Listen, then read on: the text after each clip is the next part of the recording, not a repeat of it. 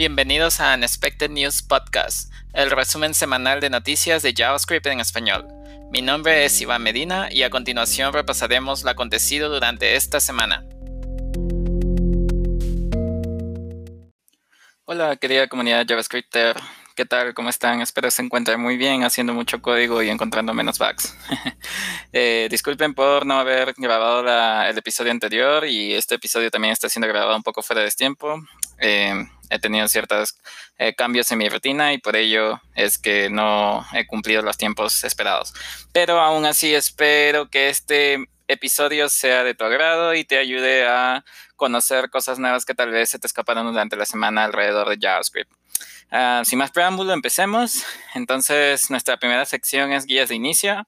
En las guías de inicio encontramos como primer artículo eh, un blog publicado por B8, el motor de Google Chrome, acerca de cómo entender la especificación de ECMAScript.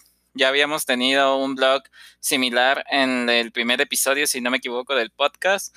Em, esta es como la segunda parte, así que eh, si tú estás interesado en entender o leer la especificación de ECMAScript y te has encontrado con ciertos términos o particularidades de esta especificación que no te quedan claros, el equipo de B8 está haciendo un trabajo muy bueno en explicar como ciertas particularidades. En este caso, en este artículo vas a encontrar cómo funciona con, eh, la búsqueda de propiedades de objetos y cómo, ah, cómo están relacionadas o cómo están especificadas como tal en ECMAScript. Entonces, un muy buen artículo. Si estás interesado en ello, te lo recomiendo bastante.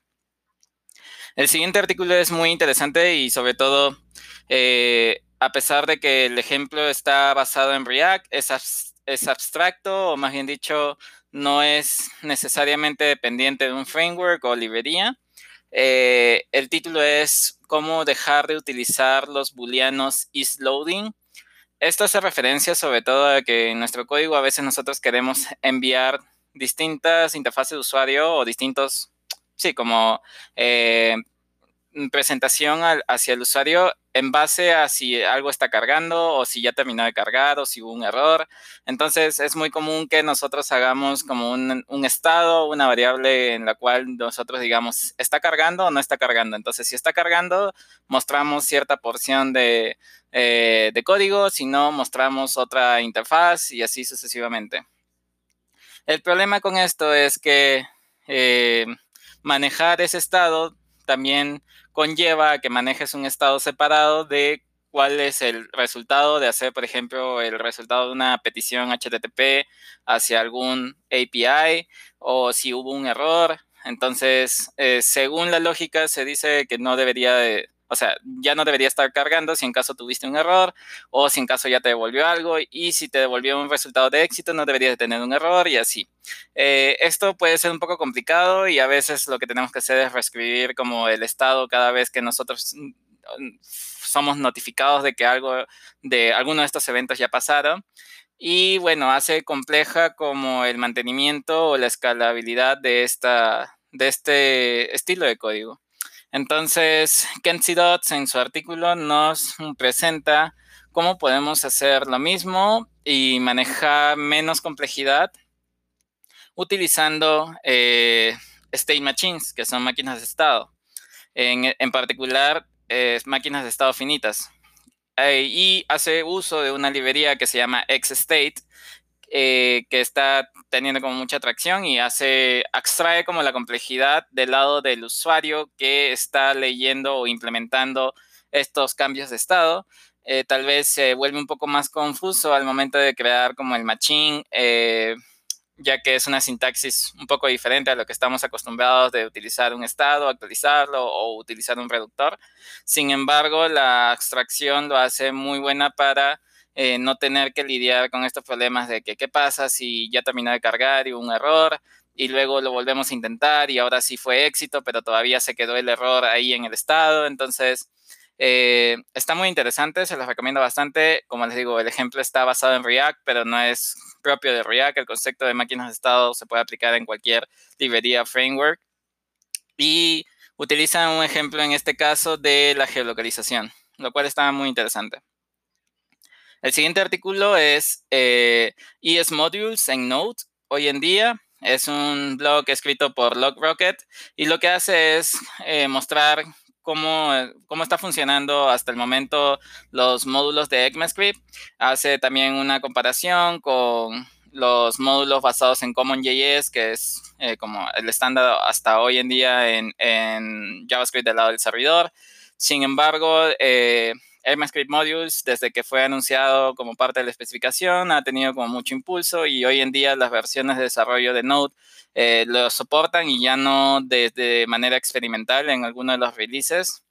Entonces, eh, sin embargo, todavía no está completa, entonces no es parte del, de la versión LTS de Node aún. Eh, así que si quieres entender un poco más acerca de los módulos, de hecho también hace como algunas eh, en este blog se, se, enlazan algunas partes del código fuente de cómo están implementados CommonJS y eh, ECMAScript Modules a la vez. Entonces, si quieres aprender un poco de cómo funciona esta parte de módulos, estaría súper interesante que le des una ojeada a este blog. El siguiente artículo es, es sobre Docker. Prácticamente es como un, una introducción a lo mínimo de Docker que deberías de conocer para crear proyectos o de dockerizar proyectos de JavaScript. En este caso hace referencia a qué es Docker, qué es una imagen, qué es un contenedor, algunos de los comandos. Eh, además, también te dice, ok, cómo podrías crear una imagen o, bueno, un archivo de configuración, el Dockerfile, para correr una, un proyecto que tenga un servidor hecho en Node y te explica como cada línea. Es muy introductorio, pero si no te ha tocado o todavía no has tenido la oportunidad de eh, jugar con Docker y quieres como entender un poco de qué va, este artículo te puede ayudar mucho enseñándote como las cosas principales y ya después tú puedas extenderte bajo la documentación u otros blogs. El siguiente artículo es un post de Medium acerca de React TypeScript, eh, las cosas básicas y mejores prácticas. Es un artículo interesante que está eh, creado por la gente de bit.dev, si es que no me equivoco, y habla sobre algunas excentricidades que se utilizan en TypeScript cuando estás haciendo con React, como por ejemplo crear interfaces para definir las props de tus componentes, eh, extender como algunos eh, elementos de HTML en tus interfaces y en caso tu componente tiene como la misma firma, digamos, eh, de props, eh, cómo utilizar enums y cómo te ayuda esto, también eh, la diferencia entre cuándo utilizar interfaces versus tipos o, sí, como tal, tipos personalizados en TypeScript.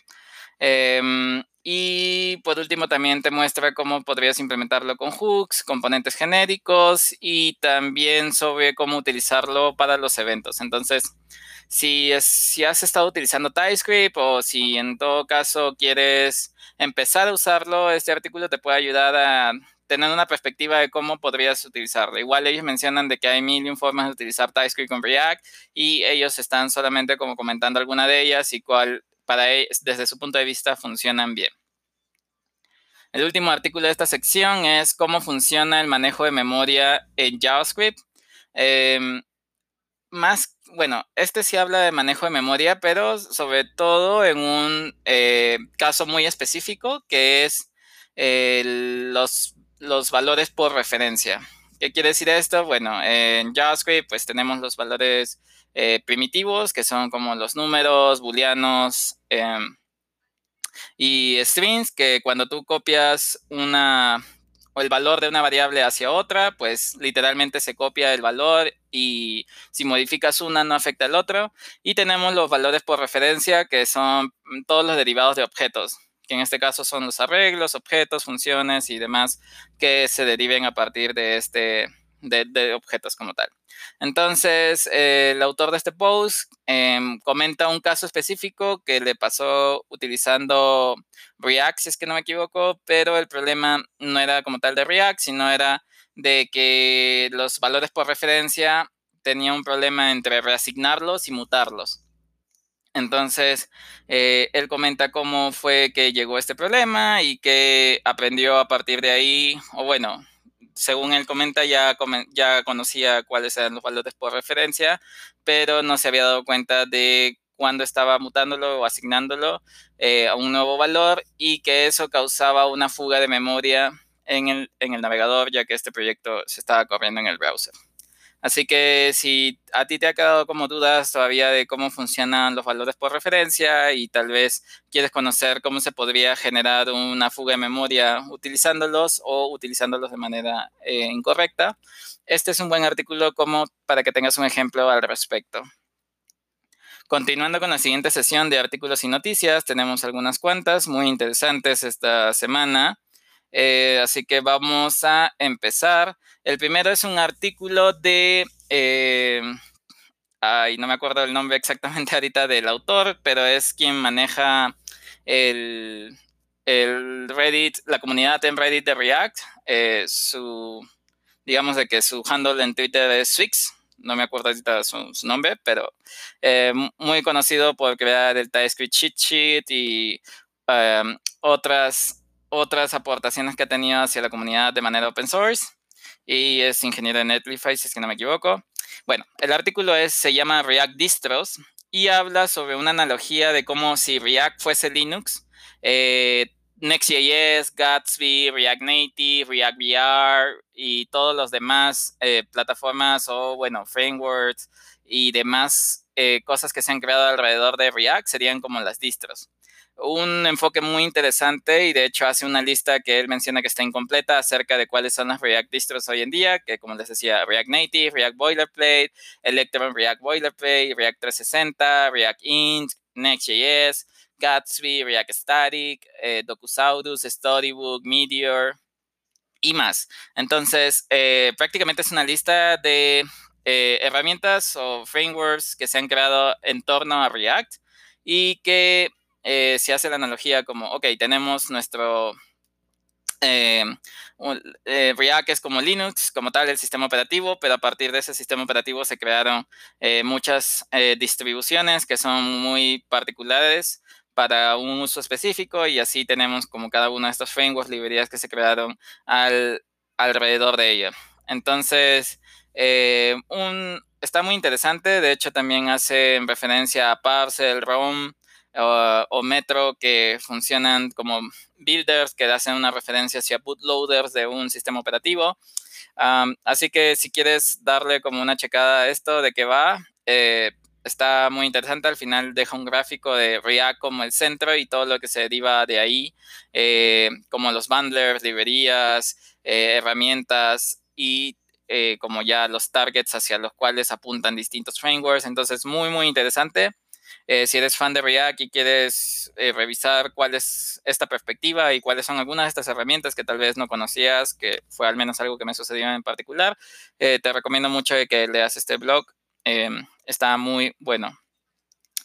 El siguiente es un blog acerca de los, las peculiaridades de rehidratación. ¿Qué es esto de rehidratación o rehydration?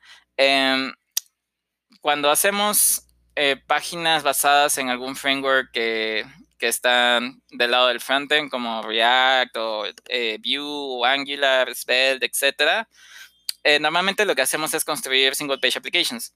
El problema de esto es que estamos cargando todo, estamos mostrando una página en blanco hacia el usuario hasta que se cargue todo el JavaScript y de ahí recién JavaScript pueda insertar como múltiples nodos del DOM eh, y mostrar algo que realmente pueda ser bueno o que le dé, signifique algo para el usuario.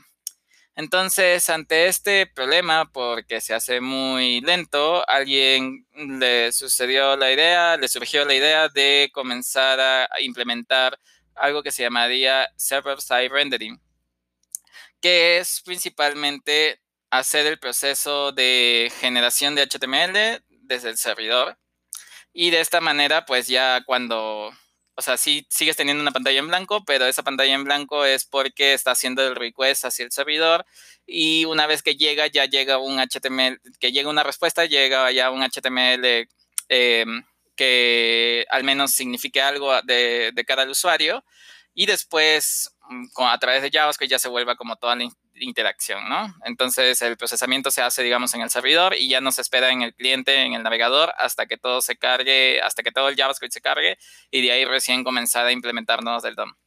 Eh, mientras que el rehydration lo que hace es que, ok, tú tienes al inicio un HTML, pero luego una vez que ya el HTML se carga, JavaScript y, junto con un framework, en este caso habla de React, eh, tienes como la opción de manipular todo una vez cargado como si fuese una single page application, es decir, volver a cambiar todo a través del DOM y que se maneje todo desde el, desde el cliente. El problema es que hay situaciones en las que nosotros aceptamos o insertamos, me han dicho, código dinámico. Por ejemplo, de que una página eh, muestra un componente si en caso está logueado y muestra otro componente en caso no lo esté. Pero, ¿cómo se hace eso si desde el servidor todavía no puedes saber si está logueado o no?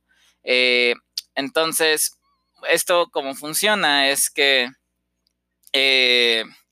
bueno, si, si, manejando un approach genérico, lo que pasaría es que por, defecto te mostraría el componente cuando no está logueado y luego en el cliente, una vez que ya se hace la rehidratación, diría, ok, ah, sí estaba logueado, entonces cambio el componente que no está logueado y lo pongo, lo cambio por el que ya está logueado. Entonces, eso genera un problema visual de que tú ves primero algo y luego se cambia automáticamente. Y de hecho pone el autor de este blog un, ejemplo de The Guardian y también de Airbnb. Eh, esto también lo hace basado en Gatsby. Entonces, el ejemplo que él construye también le sucede lo mismo. Y lo que hace al final es como utilizar un use effect para que este use effect reactualice un estado y como el use effect ocurre en el cliente, entonces mientras que el estado está, digamos, en falso al inicio, pues llega al momento de que se compila en el, en el servidor o que el servidor hace la interpretación del request, manda como el HTML sin el componente que debería ser. O sea, mm, si está logueado o no, no interesa, por defecto no voy a mandar nada y se maneja ya directamente en el cliente, eh, actualizando este estado de tal forma que cause un re-render en el browser y de esa forma ya muestra el componente correcto y no tenga que mostrar los dos. Entonces, muy interesante, también muestra eh, algunas... Eh, abstracciones que se pueden hacer al respecto para no hacerlo el código tan repetitivo como crear un custom hook a partir de ahí. Em, así que muy, muy interesante. Te lo recomiendo eh, si en caso estás interesado en conocer acerca de server-side rendering y como algunas de las complicaciones que esta tiene. El siguiente blog artículo es una, eh, es una redacción de un ingeniero de Microsoft Edge, del navegador de, de Microsoft basado en Chromium, eh, y muestra cómo, eh, a grandes rasgos, cómo creó el visor 3D para saber eh, las capas que tiene el HTML que nosotros estamos creando en una página y también poder diferenciar como los z-indexes y todo ello al, respecto de una página. Y al inicio muestra como su primer prototipo en el cual lo crea como una extensión de Chrome literalmente y lo hace de una manera eh, no tan pensada en performance. Luego eh, utiliza también esta librería Babylon.js que está basada en WebGL para crear como este visor de 3D y poder crear escenas y también controles de cámara. Y al final dice como en conjunto con eh, uno de los mantenedores de Babylon.js, pues logran ah, hacer mejoras en performance y también logran darle la vuelta a la idea inicial de este proyecto. Entonces, muy interesante y sobre todo si estás metido en este mundo de WebGL, eh, te puede ayudar e inspirar un montón. Ah, la verdad, disfruté bastante de leer este artículo, aprendí muchas cosas que no conocía por lo mismo de que no estoy muy enterado de WebGL, entonces lo recomiendo bastante. El siguiente artículo también tiene que ver con el DevTools, pero en este caso ya de Mozilla. Y eh, Firefox, bueno, en este caso de Firefox, perdón, y en Mozilla Hacks nos cuentan cómo eh, han desarrollado el debugger eh, a nivel de, la API como tal. Eh, bueno, el Firefox DevTools que tiene Mozilla, pues está basado en React y Redux. Pero ellos también implementan una API de su propio navegador que es el debugger y a través de este nosotros podemos como implementar ciertas eh, funcionalidades justamente para saber cómo funciona el garbage collector y también cómo se crean como los compartimentos o zonas que se manejan para, para tener diferencias en el scope. Entonces, eh, el equipo de, Firefox nos comparte ahí algunas de las cosas que ellos descubrieron. Eh, mencionan de que la API del debugger o el motor que interactúa con SpiderMonkey, que es el engine de, de, Firefox. Eh, pasó por cuatro versiones y que se, dos como se cayeron y dos hoy en día están todavía funcionando y que esto no necesitó como ningún cambio o refactor en la aplicación. Entonces, muy, muy interesante. Ahí se los dejo y acuérdense de que en GitHub lo pueden encontrar y ustedes ya profundizar en ello. El siguiente artículo es eh, de la gente de Replit, insertando un nuevo concepto que lo llamaron eh, Command Line User Interface. Eh, ¿Qué quiere decir esto? Que, bueno, ellos comparan como cuáles son las diferencias entre una interfaz de línea de comandos con una interfaz gráfica de usuario. Entonces, llegan a conclusiones como la interfaz gráfica de usuario es, es mucha más sencilla de, de utilizar, eh, pero también se vuelve mucho más compleja cuando quieres agregar cosas. Eh, y bueno, dicen, ¿por qué no podemos hacer de que la interfaz de línea de comandos pueda tener las ventajas que a la vez ofrece la interfaz de gráfica de usuario? Y de esa forma crean como una terminal. Es todavía algo interno de Replit, no soporta comandos de Unix como tal aún. Eh, y lo que hacen es que, ok, tú escribes un comando y te sale como un autocomplete en el cual tú puedes seleccionar el comando y al final de que completas todo un comando, te, das, te da opciones gráficas como, ok, ejecutar o cancelar, o si tienes que ingresar como a, mm, argumentos, entonces lo puedas hacer en un formulario y cosas por el estilo. Eh, está muy interesante a nivel de experiencia. Y sobre todo el cómo lo han hecho también dan una pequeña explicación de cómo utilizan como un árbol, bueno, es un try, que es un árbol específico para hacer estas búsquedas de eh, como las que se implementan en los IntelliSense de los IDEs o editores de código. Entonces, eh, aquí puedes encontrar como información genérica de cómo, lo, cómo llegaron a la conclusión y cómo lo han implementado y cuáles son los siguientes retos que quieren afrontar. Entonces, eh, muy bueno y ahí la gente de Replit, la verdad, llegó a una conclusión muy interesante. El siguiente artículo es un repositorio de GitHub y en particular es una propuesta acerca de agregar atributos a los módulos de ECMAScript. Está bajo el comité de la TC39, ya se encuentra en fase 1 y lo que intenta hacer es literalmente agregar como sintaxis para poder hacer alias a, a los imports o también hacerlo en los scripts y que puedas literalmente agregarle como atributos en el momento de importación. Entonces, esto funcionaría para los, las sentencias de import como tal. dynamic imports, eh, cuando creas un worker y quieres ponerle un alias, por ejemplo, cuando estás eh, creando un worker basado en WebAssembly, cosas por el estilo. Entonces, eh, está interesante si quieres, si estás, si eres muy fan de MScript Modules, si estás al pendiente de las actualizaciones que se vienen en el estándar, eh, puedes revisar este repositorio y aprender algo de ahí. El siguiente es un tweet. El tweet hace mención a que en la versión Node 13.10, que ahora más adelante lo vamos a ver el release, se agregan eh, mm, la habilidad para crear módulos duales. Esto quiere decir de que ahora tú puedes exportar eh, y decirle como, ok, este es mi módulo cuando quieras utilizarlo con MScript Modules y este es cuando quieras utilizarlo con CommonJS. Eh, esto ya no está, ya no necesita flags de experimentales para poder agregarlo y tener soporte a esto. Ya viene por defecto en, la versión de Node 13.10. El siguiente es un tweet también de Adios Money eh, acerca de que la propiedad de CSS WebKit Line Clamp eh, ya te permite, ya tiene soporte en Chromium, en Firefox y Safari. Y esto ya te hace más sencillo de que puedas como truncar el texto de un contenido en base a cuántas líneas quieres que se muestren.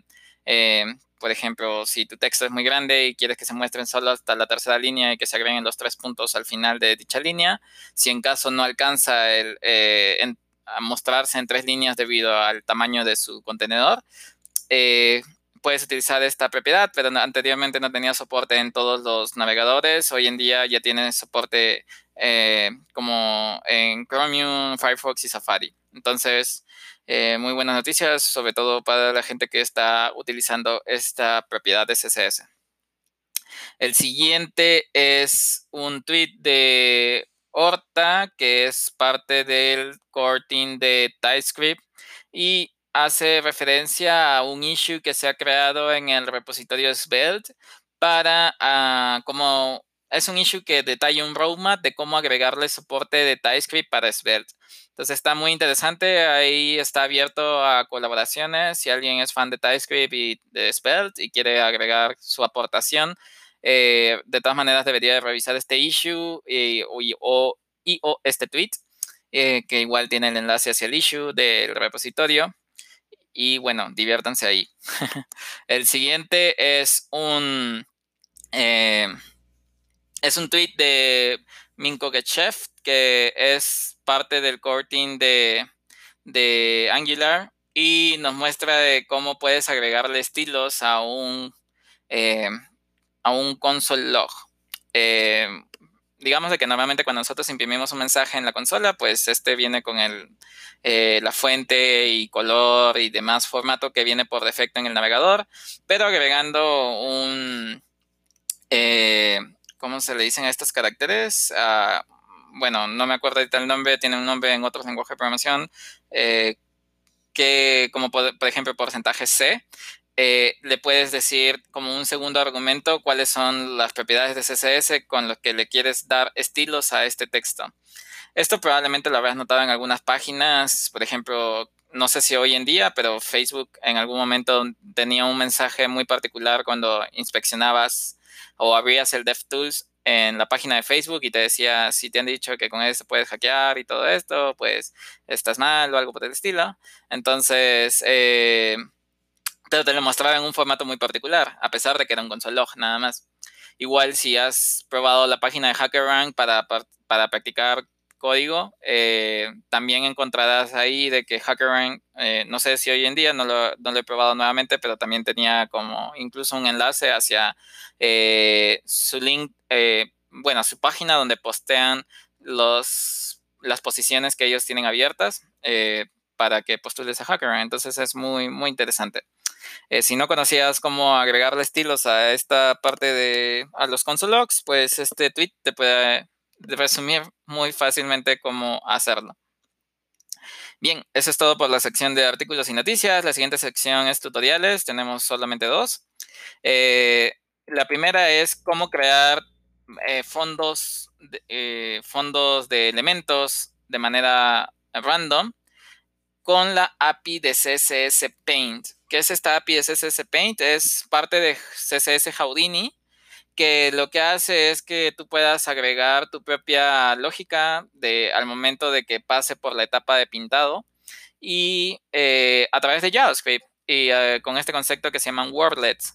Entonces, eh, si tú has escuchado de Houdini o no has escuchado y quieres saber de, de qué va, prácticamente son como una vez lo escuché como web workers, pero para CSS, que quiere decir de que tú puedes crear como tus propias propiedades, puedes hacer eh, tus propios tu propia lógica eh, con JavaScript para CSS y que se ejecuten en el momento de que el navegador ejecuta como tal las fases de ya sea de pintado, de render, de, de posicionamiento o de layout. Entonces, eh, está muy interesante si quieres saber al respecto. Este es un ejemplo sencillo, o sea, introductorio, porque lo que hace es generar gradientes y ponerlo como fondo de, eh, de un contenedor, pero lo hace de manera random. Y ya que es con JavaScript, pues utiliza más punto random y genera como códigos hexadecimales eh, aleatoriamente y de esa manera le pones esto. Entonces, eh, además muestra otros ejemplos de cómo puedes hacer como placeholders para imágenes o agregar eh, efectos hacia textos. Entonces, está muy interesante y sobre todo como, te digo, si, te llama la atención, si has escuchado Houdini o no has escuchado y te llama la atención saber cómo puedes agregar interacción, bueno, más bien dicho, lógica eh, hacia tu CSS con JavaScript de manera nativa, definitivamente deberías revisar este tutorial. El siguiente tutorial es cómo crear un popover de qué hay de nuevo en React y Material UI. Este es un poco más específico, principalmente utiliza como local storage y también utiliza los componentes de Material UI como el backdrop popover.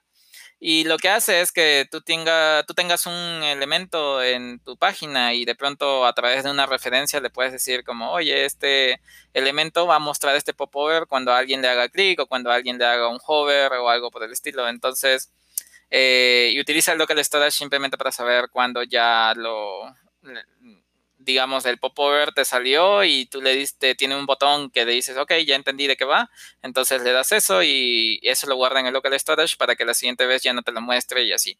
Es una implementación eh, muy directa y específica, como digo, hace uso de TypeScript también, entonces... Si te has preguntado cómo utilizar estos elementos de Material UI en React, pues eh, este tutorial te puede ayudar en algo. La siguiente sección es releases y en esta ocasión tenemos solo dos releases. Eh, uno ya lo habíamos comentado en la sección de artículos que es sobre la versión 13.10 de Node. entre las cosas más resaltantes, además de la de eh, que ya no necesitas el flag para tener eh, la habilidad de crear módulos duales, este tiene otros cambios o minor features que entre los cuales está que ahora tenemos una API para Assign Storage ¿Qué quiere decir esto? De que normalmente cuando nosotros, no sé, manejamos un request en Node y queremos, si en caso hubo un error o si simplemente queremos loguear algo eh, en Sentry o simplemente en algún eh, logger que nosotros tengamos, eh, por defecto lo hace en el, en el mismo hilo de ejecución porque es single threaded, ¿no?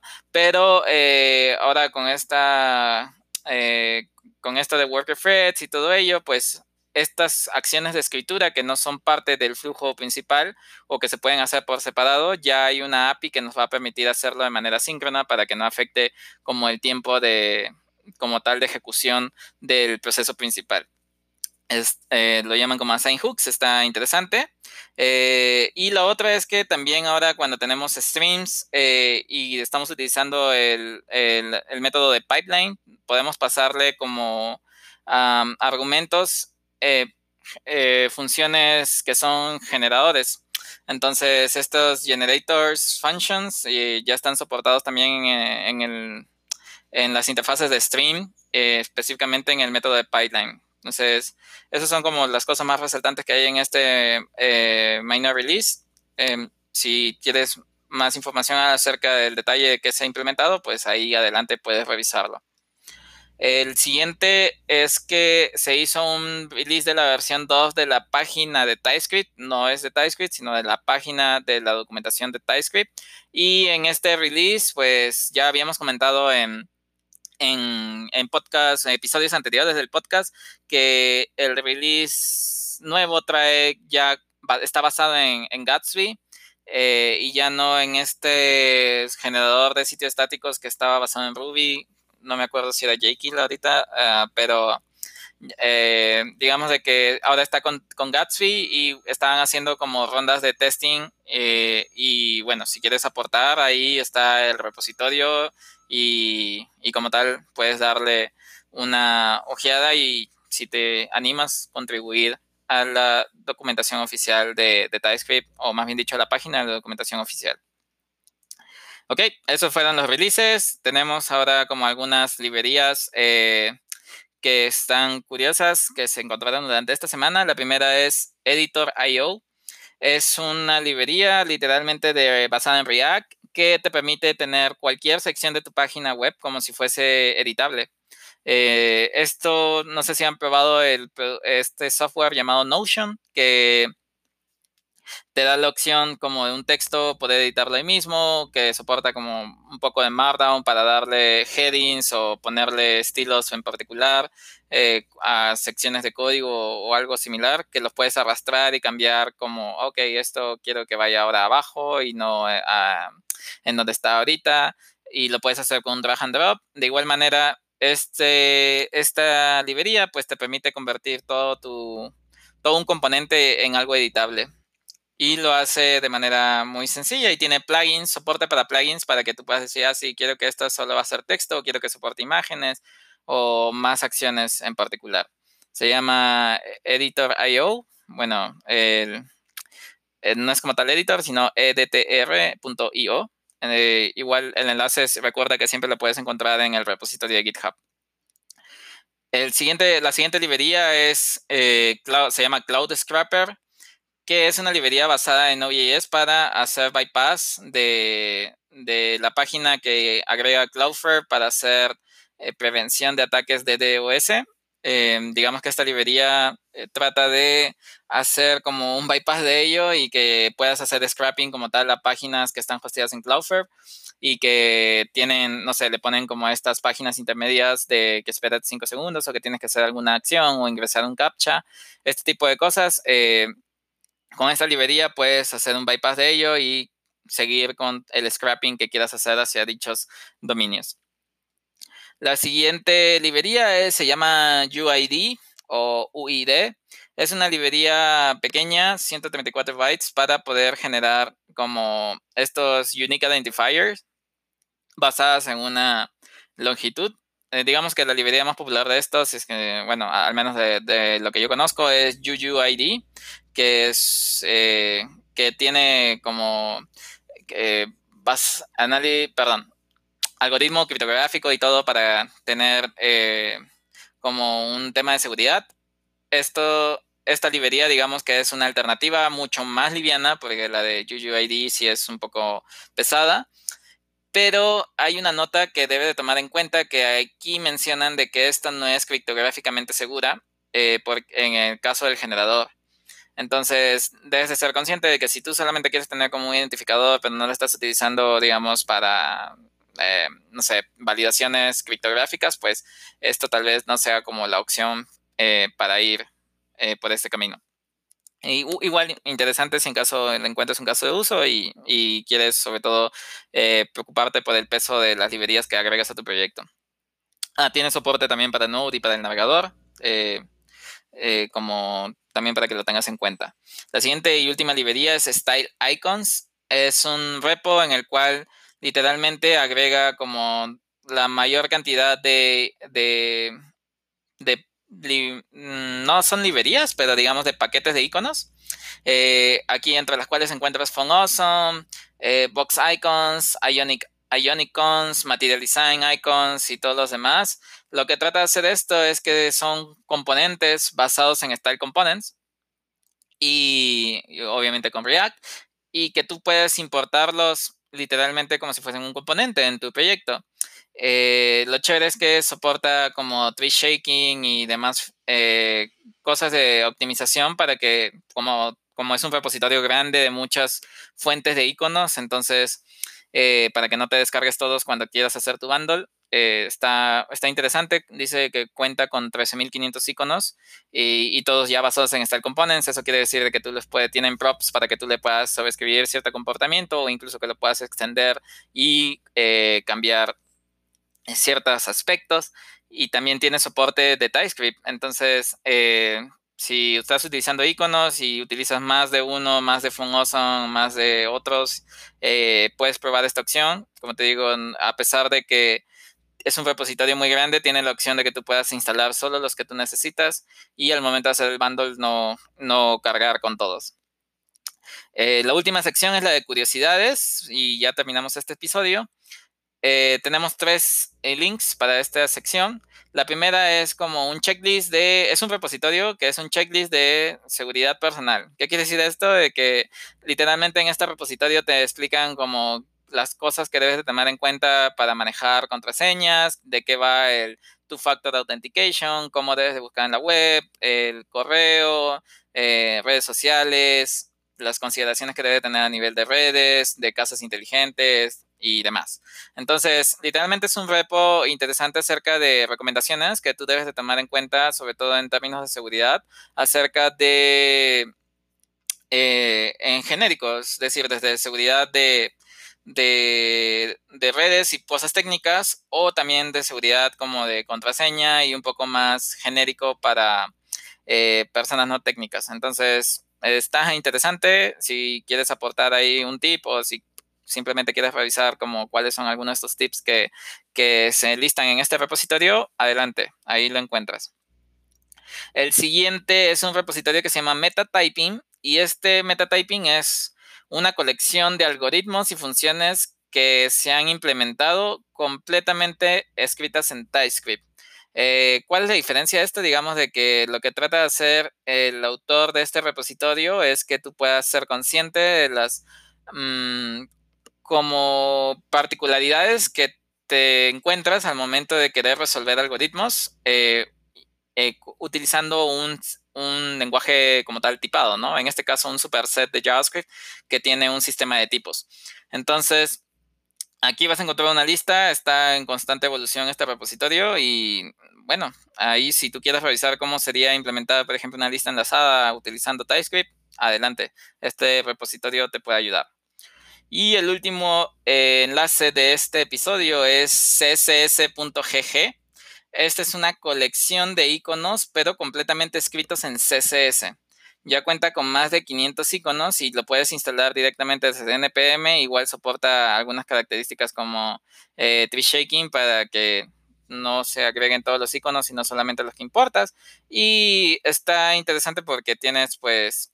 Eh, todo es hecho en CSS, no hay ningún gráfico ahí, todos son bordes, espacios, eh, pseudoelementos y demás.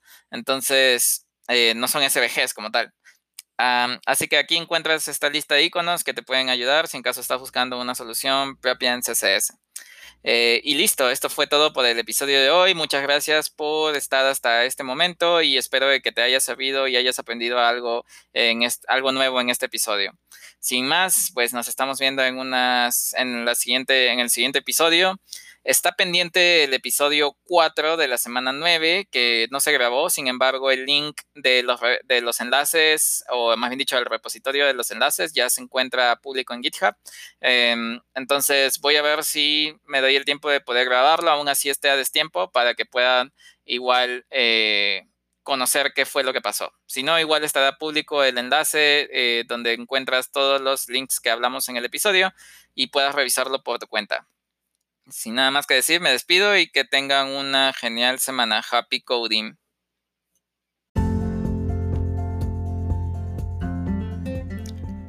Gracias una vez más por haberte quedado hasta el final y espero que haya sido un buen espacio de aprendizaje y que revises alguno de los enlaces para que sigas aprendiendo con mayor detalle.